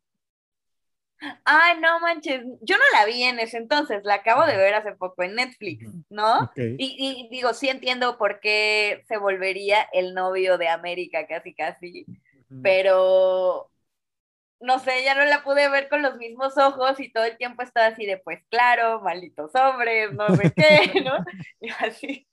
Pero bueno, eh, por ej- si la ves con tu mamá, por ejemplo, pues te la vas a pasar muy bien. Es, es romántica, romántica y Ah. drama tras drama. Entonces, a- aparte a mí tampoco me gusta mucho como esto de el drama tras el drama, tras el drama, tras el drama. Si, te- si sa- sales, o sea, acabas de ver la película toda desgastada, así de, uy, mi corazón. Claro. Pero no, no sabía que esa había sido antes. Sí. Venía de esa película.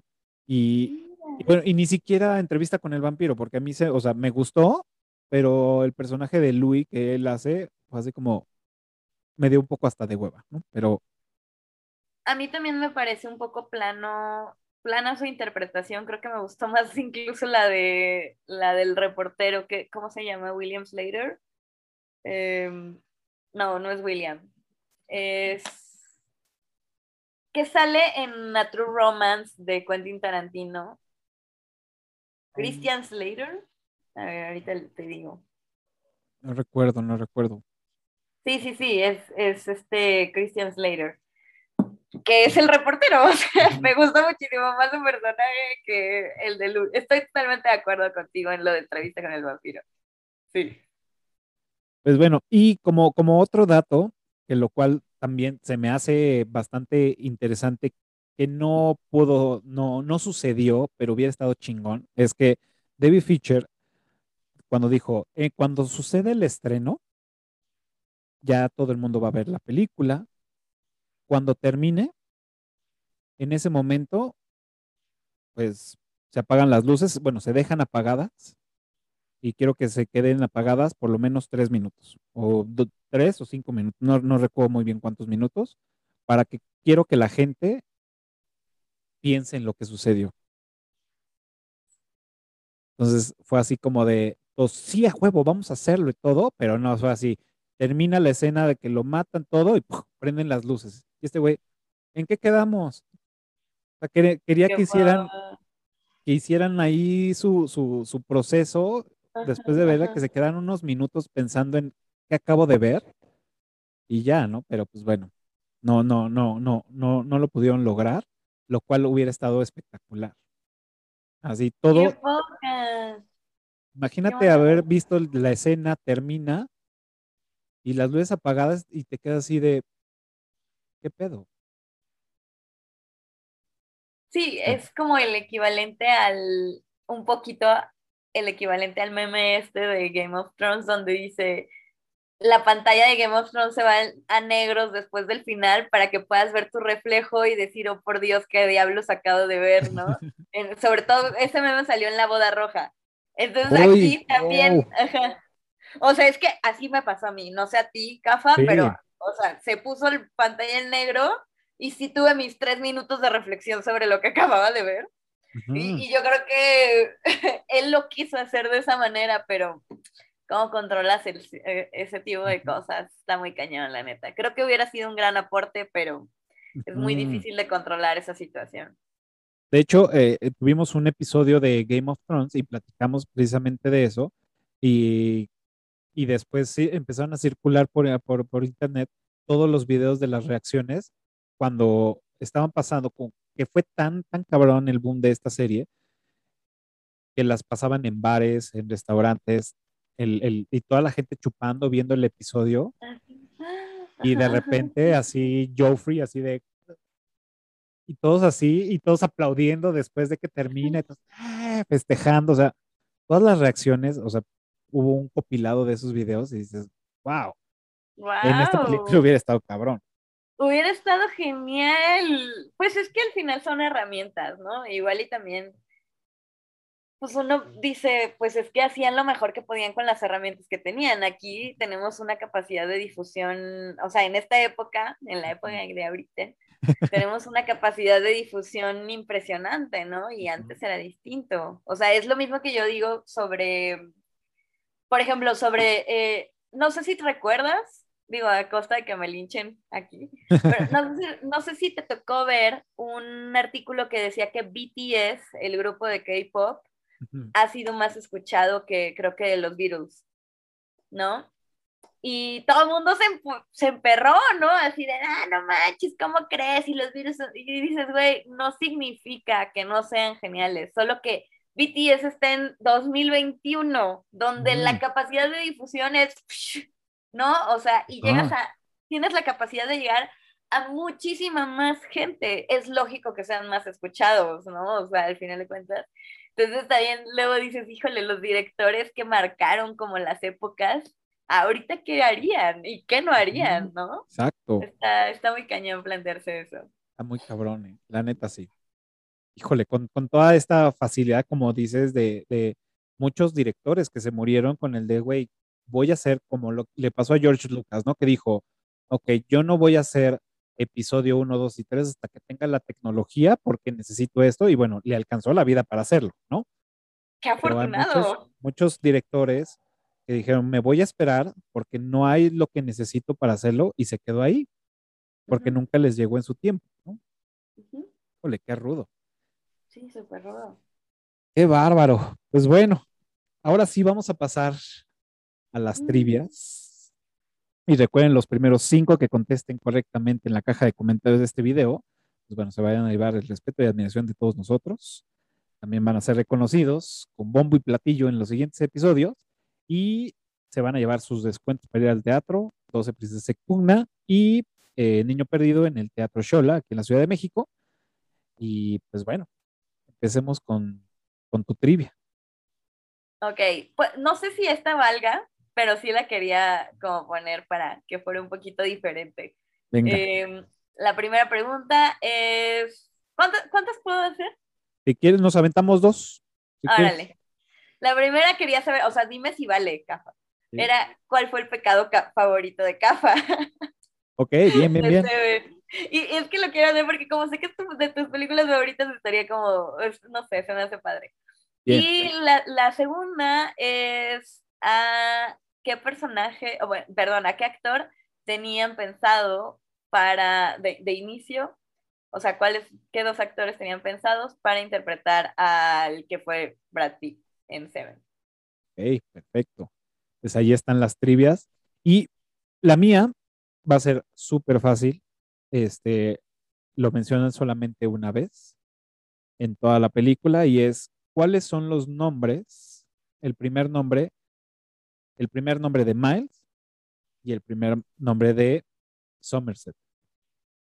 Ah, Está súper fácil.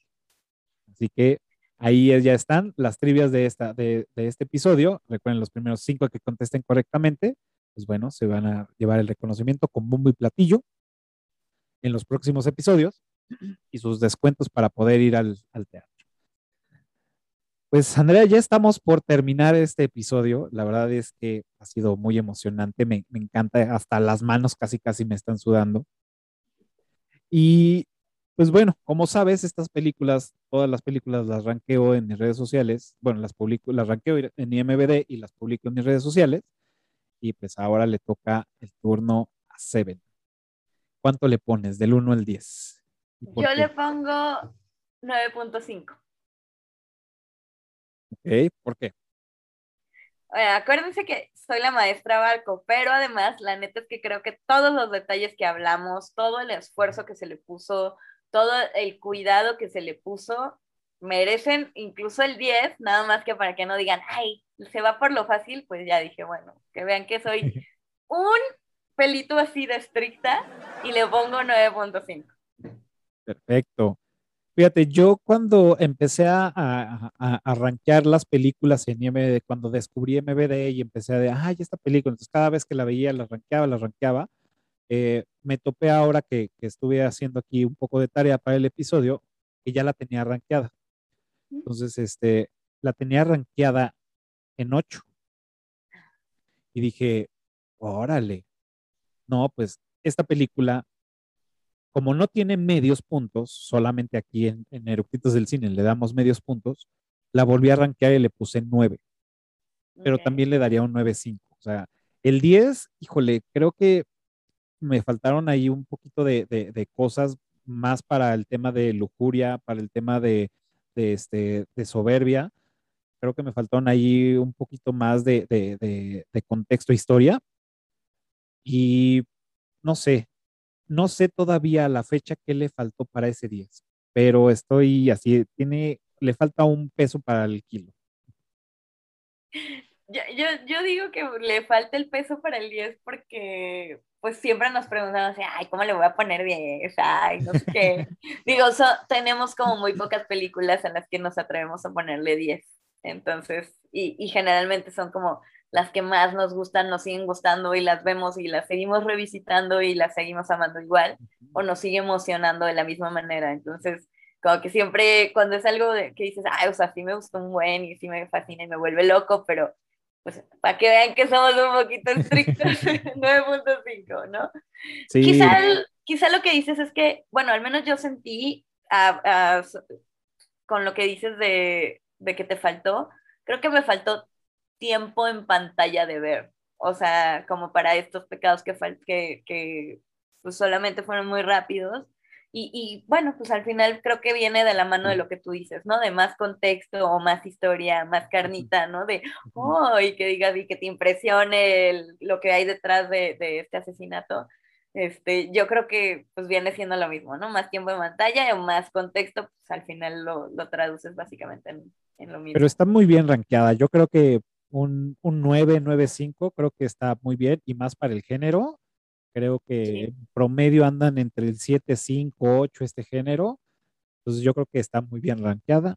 Así que bien. Y y voy a ser muy sincero. Me gusta tanto esta película. La, la vi, la vi casi dos veces en estos dos días. Porque la vi primero, después hice un poco de tarea de investigación. Entonces dije, no, esto no lo sabía, entonces tengo que verlo. Porque pues, ¿cómo voy a llegar aquí a, a escupir cosas que no he visto? Entonces volví a ver como esas partes poniéndole como en rápido y dije, a huevo que sí. Entonces fui viendo todos estos, estos detalles para no traerles este, información falsa aquí en, en- en el programa. Pues muy bien, y para ya ahora sí terminar, la última pregunta y de Chaleco es las recomendaciones de esta semana. ¿Qué traes este, que nos recomiendes o que, qué estás viendo, en qué plataforma o también, ¿sabes qué? Evítala, no la veas. Eh, me, me invitaron a ver Dune. Este, la verdad es que a mí me encantó. ¿no? Eh, yo no, yo no leía los libros, no, no sabía de la película de anterior, o sea, creo que era del 85, 90, no sé, ¿no? Pero por ahí, o sea, vieja, no más 80. de los 90, ¿no? Este, y, y no sabía tampoco de ella. Y, y ahora que la vi, creo que vale Perdón- mucho la perdóname, pena. dos segundos. Sí. Y bueno, creo que es una película muy recomendable. La quiero volver a ir a ver porque me gustó, realmente la disfruté. Mi único pero es que dura dos horas y media y es pesado, o sea, es- se siente pesado estar sentada tanto tiempo. Pero fuera, eso es lo único que dije, así como, ah, Eh, ya. 100% recomendada, al menos a mí me encantó. Perfecto. Fíjate, yo esta película nunca la había visto y, eh, bueno, la, la, la, digamos, la, la primera película nunca la había visto y había escuchado que por ahí existía y todo. Cuando empezó toda la, la parte de, y se viene la película de Dune y, y esto, y dije, a ver, ok, vamos a meternos y eso fue hace, voy a decir, como unos tres meses, yo creo. Eh, dije, bueno, pues la voy a ver, la empecé a ver y también fue el, el- momento en que la estaba viendo, porque estaba, digo, ustedes no lo van a saber, pero ustedes más bien no lo saben, pero estaba yo cocinando, este, porque Godín haciéndome la comida para la semana, entonces como entre que le ponía atención y no le ponía atención, entonces como que se me hizo un poco lenta y luego como que de rehueva, entonces le volví a, a regresar para cachar las escenas, se me hizo bastante interesante, pero también se me hizo como muy larga, entonces dije, "Bueno, ok", o sea, sí, está bueno, ¿no? Pues cuando sale, este, ahora que ya salió, porque ya salió la, película, para estas fechas ya salió, este, he escuchado críticas de, de los críticos que sí ha sido muy buena, que O sea, la verdad es totalmente recomendable, pero creo que me tengo que dar la tarea de sentarme y ver la primera ya poniéndole atención, aunque ya sé todo el contexto, se me hizo muy interesante la historia y ahora sí verla y poder ir a verla al cine ya para tener un criterio más amplio, ¿no? De esto. Pero sí he recibido muchos comentarios, incluso de la, de la, de la primera, es así de, güey, es que está increíble, está buenísima, te va a encantar. Entonces, me disculpo, la voy a tener que volver a ver en otra situación, sentado o echado, viéndola así sin distracción alguna. Fíjate, Cafa, que no te disculpes porque eres fácil la séptima persona que me dice lo mismo, me- que me dice, se me hizo súper interesante, pero se me hizo bien lenta. O sea, literal, todo, yo no la, yo, yo no la he empezado ni siquiera, o sea, la de la que está en, en Netflix no la he empezado. Pero han fácil siete personas que me han dicho, güey, es que ni siquiera pude acabar la primera porque pues está bien pesada y me, o me quedé dormido y se me, y yo quería, yo quería ver lo que seguía, pero me dormí, ¿no? Y yo dije, ah, a mí como que se me, o sea, no puede ser coincid- no puede ser algo tuyo nada más, ¿no? Claro. O sea, yo creo que todo el mundo se siente de esa forma. La voy a ver, voy a intentar verla, a ver si me pasa lo mismo a mí. Yo, la- yo prometo que la voy a ver porque, digo, estaba yo haciendo otras cosas y no le estaba poniendo la atención que requería. Pues yo se lo achaco a eso. Pero bueno, ya, ve- ya veremos en su momento. Y pues bueno, yo en este caso, en este momento, eh, acorde a la temporada y a, y a, este, digo, si quieres mencionar ahorita otra, también adelante. Estoy viendo una serie en HBO Max que se llama Sharp Objects. Mm. La verdad, híjole, me trae, me trae súper am- amarrado a la serie. Voy en el episodio 7 y no quiero que se acabe porque son 8 No, no, no quiero que se acabe. La verdad, totalmente recomendable. Está en HBO. Es de una chica que es este, reportera que vivía en un pueblito, se va de ese pueblito a ejercer su carrera y la mandan a cubrir una nota de un, este, de un asesinato. Entonces ella regresa a su pueblo a lidiar con todo por lo que se fue y hasta ahí voy a decir para no spoilear y la verdad es que muy bien hasta el momento. Estos primeros siete episodios, increíbles. El octavo espero que cierre así, clac, perfecto, porque todo pinta para allá. Entonces, totalmente recomendable. La voy Y- a ver. Eh, acorde a esto de los asesinos se- seriales, yo les recomiendo la película de Zodiac, que este, está en Prime y a mí me gustó mucho. Así que por todas estas ondas de ir descubriendo que, bueno, no, pero se las recomiendo ampliamente. Y creo que ya esas son ahorita mis recomendaciones. Acabo de ver la de cuando las luces se apagan, nunca había, nunca la había visto. O sea, siempre quería empezarle a ver y este, ahorita estoy viendo el póster y me da parte de los miedos que tengo en, en la vida así real, de ficticia, digamos, es ver cosas en las sombras. Y eso siempre lo he traído de, de niño, de levantar, o sea, vivo con eso sin ningún problema, pero si hay algo que me pueda espantar, ponerme tenso, es ver una sombra este, ahí. Le- Sí, por tam- supuesto. no, no tienen por qué saberlo, pero en el cuarto tenemos un perchero, este, donde pues, obviamente colgamos ahí ropa, y un día pues me levanté en la madrugada, entonces fue un ángulo perfecto que entre la cortina de la calle, bueno, de, de- de la ventana no estaba como bien cerrada, entonces estaba haciendo como un, un- una, estaba mandando luz a esta parte y tenía yo un saco ahí colgado, entonces, y tenía yo un, como una gorra ahí, pues, parecía que había literalmente una persona ahí parada. Entonces me paro al baño, volteo y era el camino al baño, me sacó un pedo y dije, güey, es el saco, ¿no? Pero me, me puso tenso. Entonces, esta película de, de cuando las luces se apagan, pues da, da mucho de esto, ¿no? Entonces, no la había querido ver, no por miedo, sino porque decía, "Ah, luego, luego, luego, está muy mal rankeada en IMBD. Entonces dije, bueno, la voy a dejar para un día. Y cuando la vi dije, uy, güey, creo que mejor voy a prender la, la luz del pasillo. Te la recomiendo. Y ya viste el corto en el que está inspirada porque es el mismo director. No he visto el, el corto, que, de- que de hecho ese corto fue el que lo, lo- lo- le, le compraron Lo los derechos y dijeron, ¿no? No lo he visto, Sí. sí quiero verlo. Chécalo, chécalo cuando puedas. Eh, Y bueno, pues la segunda recomendación, que esa es de cine, es La Casa Oscura. A mí me pareció genial. Eh, digo, no, no, no, no, no quiero decir más porque pues creo que todo el contexto de el programa spoilería. Entonces, pero la, la verdad es que a mí me, me encantó, me pareció muy buena, muy cuidada en algunas cosas, hay otras que igual y se le van un poquito, pero en general es buena. Ey, esa no la he visto, la, la, la voy a apuntar para... Y tengo una curiosidad que, eh, más bien, tengo curiosidad y, y te tengo que preguntar, porque en el episodio, en el último que grabamos, mencionaste que ibas a ver Maligno. No, Mm. no la pude ver, no la he podido ver y sí quiero ir a verla. Entonces me gustaría que nos platicaras qué te pareció. Creo, de hecho, ay, qué pena, la neta, porque aquí voy a dar la, la exclusiva porque no he hecho la reseña en mi, en mi propio canal. Ok. Pero eh, creo que James Wan está en una etapa en donde quiere ver si puede reinventar el terror.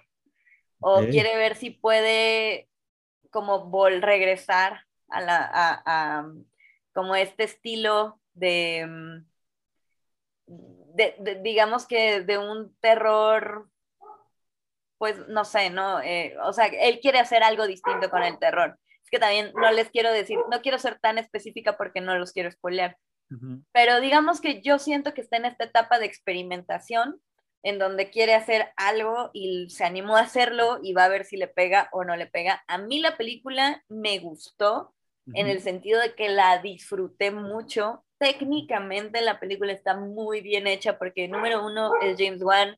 No, o sea, James Wan es muy buen director, la verdad. O sea, independientemente que, de que muchos lo tachen de comercial o de lo que sea, es buen director, sabe lo que hace, sabe comunicarte con la cámara, lo que él quiere que sepas, ¿no? Lo que él quiere que veas y que sientas. Lo único que quizá no me convenció del todo fue la forma en la que contaron la historia. Creo que pudo haber sido mejor. Aún así, creo que la película tiene mucho potencial y sí deberíamos de verla estando conscientes que, o bueno, esa es mi percepción, ¿no? También. Ujú. No, no, no lo sé, igual y yo nada más me estoy, estoy inventando cosas, pero creo que sí debemos de verla pensando en que James Wan está tratando de evolucionar para volver al terror, para que el terror sea un reto nuevo para él, porque ya no lo era y por eso Claro. lo dejó, ¿no? Entonces, yo la recomiendo como para la experiencia y quizás a ti sí te, o sea, es que creo que es una película difícil, que a mucha gente le puede gustar y a mucha gente no. Yo sí la disfruté, la disfruté bastante, con sus peritos, pero sí la disfruté mucho. Entonces yo, si me preguntan, o sea, si me la recomendara a mí misma, pues me gustaría, yo sé que me gustaría, pero sí depende mucho, o sea, sí es delicadita, siento, siento yo. Ah, tengo muchas ganas porque aparte soy, soy fan de James Wan, o sea, me gusta ese güey, o sea, neta, la chamba que ha hecho me, me gusta mucho, me gusta mucho su, su terror y es, no he tenido oportunidad de ir a verla, pero espero poder alcanzarla en el cine, si no, pues ya la veré aquí en la comodidad de mi hogar con audífonos para treparle al volumen porque siento que también él es uno de los que meten de eh, en el tema de, de- del sonido. Puta, en todas sus películas me encanta cómo manejan el sonido y creo que vale la pena con unos buenos audífonos verla. En esta, creo que el sonido es muy bueno. Me- a mí me gusta, me parece que es de verdad muy, muy buen sonido. ah, vamos a ver, esperemos poderla ir a ver al cine. Sí, ahí me mandas mensajito cuando la, la vean. Va, va, va. Pues muchas gracias. Ahora sí, ya llegamos al final de este episodio. Muchas gracias, Andrea, por iluminarnos con tu sapiencia. Y perfecto. Pues ahora sí es momento de despedirnos y pues si quieres mencionar redes sociales, este, todo, proyectos, lo que sea, canales, todo, pues este es el momento. Gracias, Cafa. No, gracias por invitarme. La verdad es que sí, siempre es un gusto platicar de- de cine contigo. Y bueno, pues yo soy Andrea de Miedo Mismo. Eh, me pueden encontrar en todos lados con, como arroba miedo mismo. Y ahorita tengo un reto de 31 días de terror, es decir, voy a recomendar una película diaria de terror en TikTok. Entonces, si quieren irme a visitar allá y decir, vengo de eructitos del cine, pues hasta les dime, díganme, ay, quiero, me gustan las películas de, no sé, de gore, y yo recomiendo una de gore porque vienen de eructitos del cine. Mm. Entonces ahí ya ustedes, pues como quieran ir, ir a ver, a ver si les gustan las películas que recomiendo. Perfecto, vamos a estar ahí al tanto. Pues muchas gracias y pues bueno, ahora sí mi, mi, comercial. Recuerden que nos pueden seguir en todas las redes sociales como Eructitos del Cine. También pueden escuchar este episodio y otros más en su plataforma favorita de podcast. Eh, también tenemos un canal en Telegram donde pues pueden participar con nosotros, hacemos votación para escoger las películas. Este, este canal es abierto, le ponen así eructitos del cine en Telegram, les va a aparecer abierto, pueden eh, invitar a, quien, a quien ustedes gusten. Eh, damos algunas recomendaciones, damos fondos para pantallas, damos este, mm, descuentos para ir al teatro, eh, promocionamos algunos cursos de, del profe Tony, este, bueno, hacemos varias, varias cosillas por ahí, no saturamos para que no digan, güey, ya ponle tal, algo muy tranquilo, eh, tampoco este, pueden ustedes estar escribiendo todo, sino comentando publicaciones para que no, nos, no se hostiguen los demás. Así que es un chat que está por ahí, este, un canal que está por ahí, sin, sin temas de, estar ahí eh, intenciando. y también, pues bueno, donde inició todo esto, aquí en YouTube. Y si quieren echarnos la mano, pues solamente tienen que suscribirse, picarle a la campanita, al revés, darle pulgar arriba y picarle a la campanita. Eh, y esto de verdad nos va a ayudar muchísimo para seguir produciendo estos episodios. Y pues recuerden, todos los jueves 12 del día, un nuevo episodio de Eructitos del Cine. Y la próxima semana vamos a tener el género de este, mm, también seguimos con el tema de suspenso y terror y horror. En este caso vamos a hablar de Psicosis, que es un clásico ya de, una película de terror, así que no se lo pierdan. Todos los jueves, 12 del día, un nuevo episodio. Andrea, muchas gracias por venir. Como siempre, es un gusto estar aquí eh, compartiendo micrófono contigo. Y pues bueno, ya estamos. Nos vemos el próximo jueves en otro episodio. Cuídense mucho. Ciao.